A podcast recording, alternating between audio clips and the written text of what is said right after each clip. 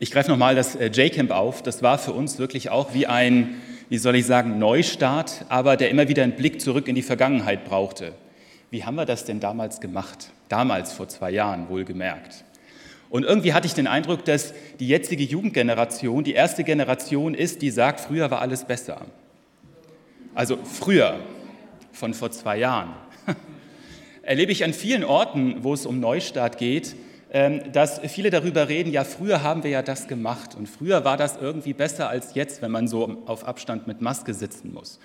Und früher brauchten wir auch nicht mit Corona-Tests zum J-Camp zu kommen. Ja, das war weniger Verwaltungsaufwand, was wir bei der Anmeldung hatten und, und, und. Und dann zu überlegen, wo haben wir das denn hingestellt? Wer hatte das denn früher gemacht? Vielleicht kennt ihr das, dass man immer gerne auch mal zurückguckt. Ja, früher haben wir das gemacht, früher war alles besser und wenn früher auch nur zwei Jahre zurückliegen. Manchmal schon ganz spannend. Ich gehöre zu denen, die ähm, äh, Geschichte-Leistungskurs hatten. Ich finde Geschichte total spannend.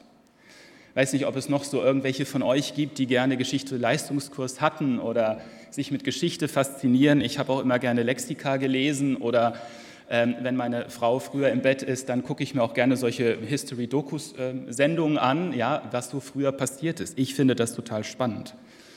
Einerseits fasziniert es mich, die Lebensumstände der Menschen sich anzugucken. Wie haben die denn damals gelebt? Ihr Arbeiten, ihr Denken, aber auch ihre Sicht auf, der, auf die Welt. Ich habe damals als Teenie äh, tatsächlich äh, so eine Art Familienstammbaum gemacht und bin auf Dachböden rumgestiefelt und habe die alten Bilder meiner Vorfahren gesammelt, um es in so ein Album zu stecken, damit ich weiß, wie sah denn mein Ur-Ur-Uropa aus. Ja?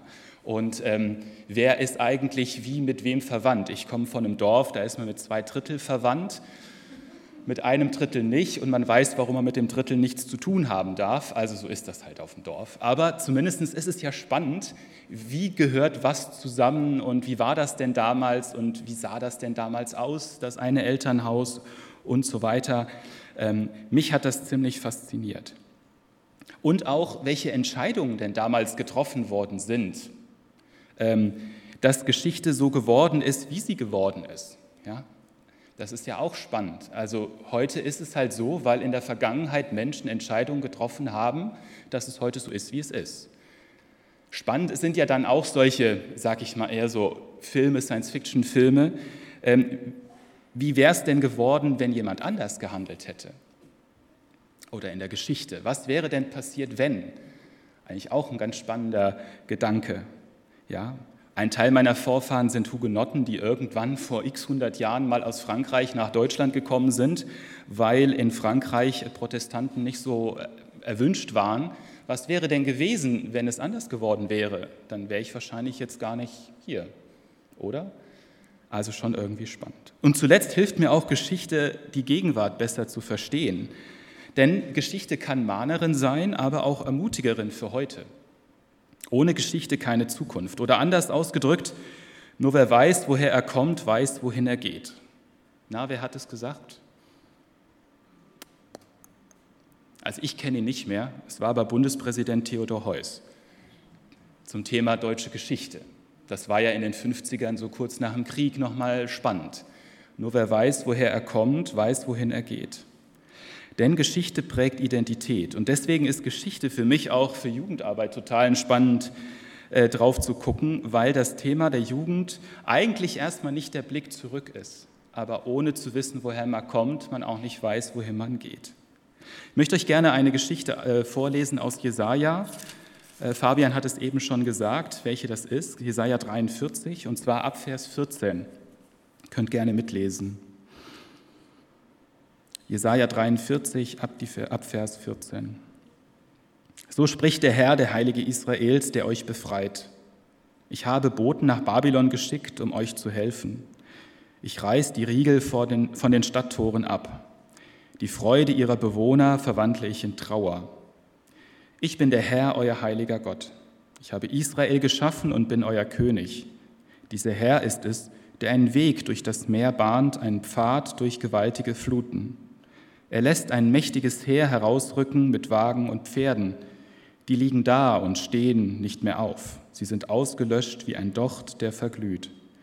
Dieser Herr sagt euch jetzt, denkt nicht mehr an das, was früher geschah. Beschäftigt euch nicht mit der Vergangenheit. Schaut her, ich schaffe etwas Neues. Es beginnt schon zu sprießen, merkt ihr es denn nicht? Ich lege einen Weg durch die Wüste an, im trockenen Land lasse ich Ströme fließen. Sogar die wilden Tiere ehren mich, selbst Schakale und Straußenweibchen, denn ich lasse in der Wüste Wasser fließen und Ströme im trockenen Land. So sorge ich dafür, dass mein Volk genug zu trinken hat. Es ist ja das Volk, das ich mir erwählt habe. Ich habe es, mich, ich habe es für mich geschaffen, damit es mich lobt und von meinen Taten erzählt. Das Volk Israel befindet sich in einer sehr turbulenten Zeit des Übergangs. Es ging etwas zu Ende. Nach 40 Jahren Exil in Babylon veränderte sich für sie alles. Gottes Wege führen zurück in die alte Heimat. Aber für die meisten war die alte Heimat gar keine alte Heimat. Sie war unbekannt. Kaum einer kannte diesen Ort der Vorfahren, als sie vertrieben worden waren.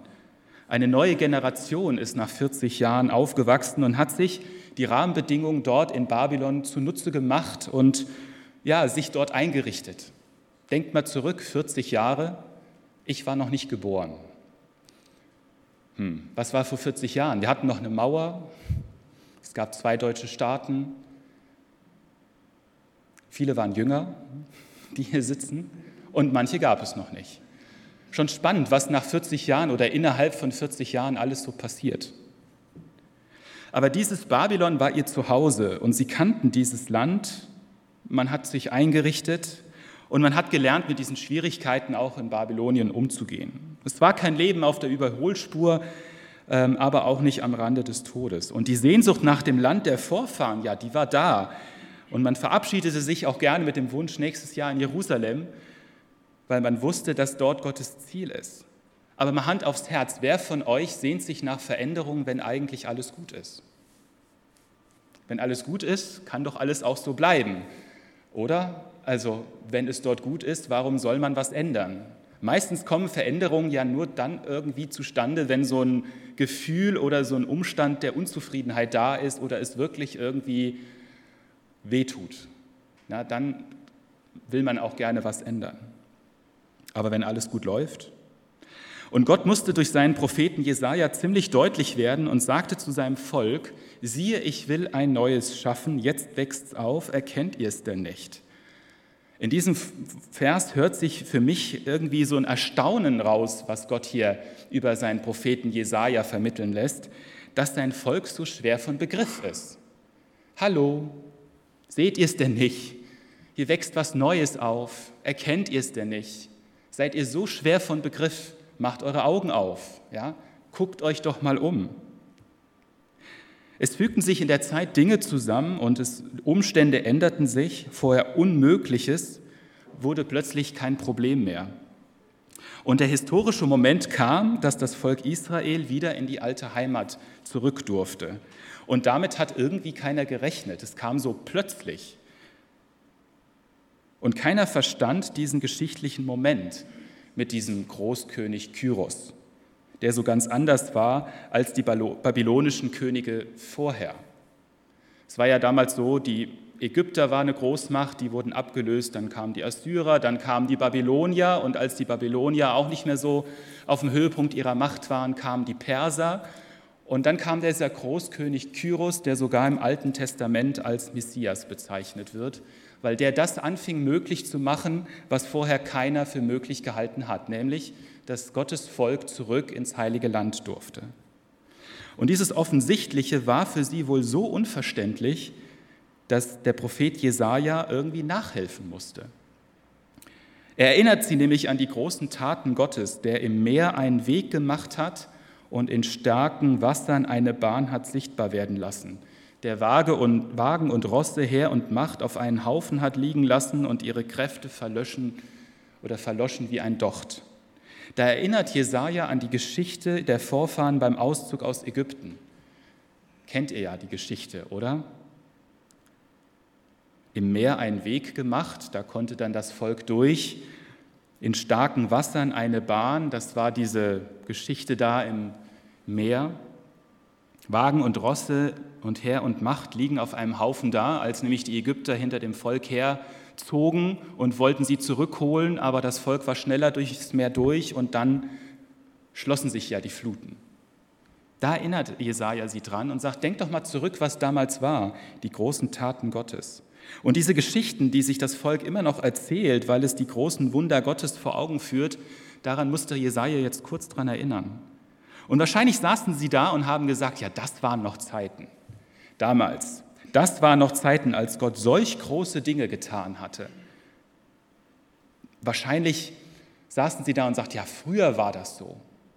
Kennt ihr das auch? Vielleicht, dass man zusammen saß und denkt, ja, damals, das waren noch große Zeiten, Rolf, als es EC-Tagungen gab mit 10.000, richtig?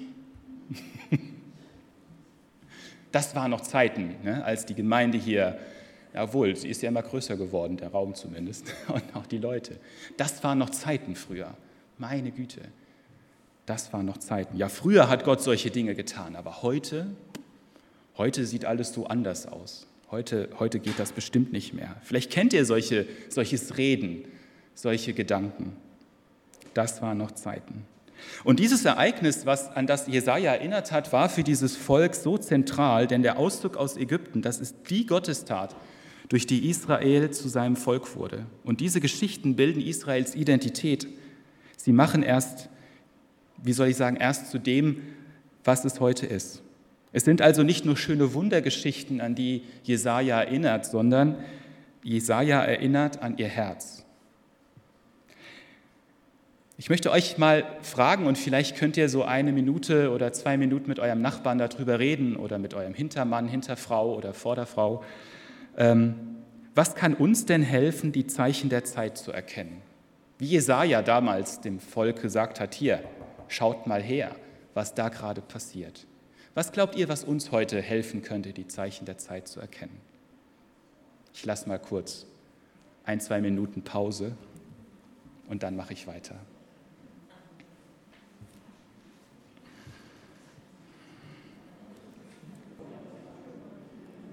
So schnell können zwei Minuten um sein. Jesaja lässt sie jetzt an der Stelle nicht in der Vergangenheitsverklärung. Er Sie, sie fangen nicht an zu sagen, boah, ja, das war wirklich toll damals, als sie aus Ägypten raus sind, sondern er fährt ja mit der Botschaft weiter. Nachdem er erzählt hat, was Gott damals getan hat, sagt er jetzt, gedenkt nicht an das Frühere, achtet nicht auf das Vorherige, bleibt nicht bei der Geschichte von damals stehen, bei den tollen Erlebnissen der Menschen, die heute gar nicht mehr leben. Nur zurückschauen hilft nicht weiter. Warum? weil der Blick zurück und die Überhöhung der Vergangenheit das Leben heute lähmen. Dann kommen wir ja nicht weiter, wenn nur früher alles toll war. Weil man heute nicht mehr mit dem Eingreifen und dem Handeln Gottes rechnet, wenn man nur an die großen Segensgeschichten der Vergangenheit denkt. Wenn man nur sagt, früher hat Gott so gehandelt, aber heute macht Gott das eigentlich nicht mehr, oder? Wir erleben es zumindest nicht, oder? das, das Volk war für diesen Veränderungsmoment nicht wirklich vorbereitet. Und ich frage mich, wo hängen wir denn im Vergangenen? Oder wo hängst du persönlich vielleicht auch in deinem Leben im Vergangenen? Oder ihr als Gemeinde im Vergangenen? Und was fällt dann schwer hinter sich zu lassen, wenn er dieses Wort hört, jetzt denkt nicht an früher, achtet nicht auf das, was damals war, Vielleicht gibt es so ein, zwei Punkte oder äh, Situationen oder auch für euch als Gemeinde so Sachen, wo ihr sagt, ja, das fällt irgendwie schwer, das hinter uns zu lassen, weil es mich so geprägt hat, weil es so besonders war, weil es so gut war, weil ich dort Gottes Wirken so gut gespürt habe. Aber trotzdem, dieser, dieser Spruch, mal also auf sich wirken zu lassen, auch persönlich, jetzt schaut nicht zurück. Denkt nicht daran, was damals gewesen ist. Und deswegen setzt Jesaja noch einen obendrauf. Es wird Neues kommen, es wird ein Neues kommen. Gott schafft ein Neues. Gott wird etwas tun, das alle Wunder der Vergangenheit in den Schatten stellen wird. Glaubst du das? Dass Gott in der Zukunft etwas tun kann, was all diese Wunder, die in der Vergangenheit gewesen sind, vielleicht bei dir persönlich oder hier in der Gemeinde, in unserem Land, all das in den Schatten stellen wird. Und die Anfänge sind gemacht. Seht ihr es denn nicht schon, sagt Jesaja weiter zu dem Volk. Gott schafft ein Neues, eine Neuschöpfung, etwas, das es vorher noch nie so gegeben hat. Gott will mit seinem Volk eine neue Geschichte schreiben. Dieses Eingreifen Gottes hat eine ganz andere Qualität, eine andere Dimension, die das Frühere vergessen lässt. Und Jesaja malt dieses Neue ihnen vor Augen. Er sagt, es gibt einen Weg in der Wüste, also eine direkte Verbindung zwischen Babylon und Jerusalem. Ihr müsst keine Umwege mehr laufen. Nicht wie damals bei dem Auszug aus Ägypten, was man eigentlich so hätte in drei Wochen schaffen können, hatten sie in 40 Jahren geschafft.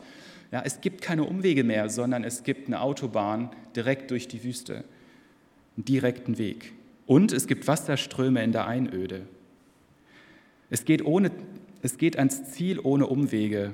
Und Gott schafft Leben, wo es sonst trostlos war. Wasserströme als Bild für übersprudelndes Leben, wo es vorher nichts gab. Das ist doch mal eine Ansage. Wer will da nicht gleich losziehen? Ich möchte dich noch mal kurz zu deinem Nachbarn, deiner Nachbarin schicken. Was kann helfen, nach vorne zu schauen und mit größeren Wundern zu rechnen als das, was früher war? Was kann dir helfen?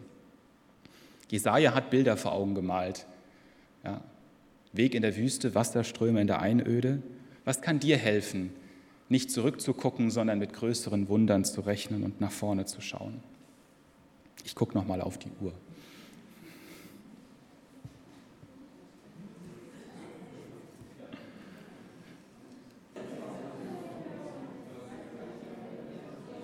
Das mag ich an der L4, dass ihr so eine kommunikative Gemeinde seid.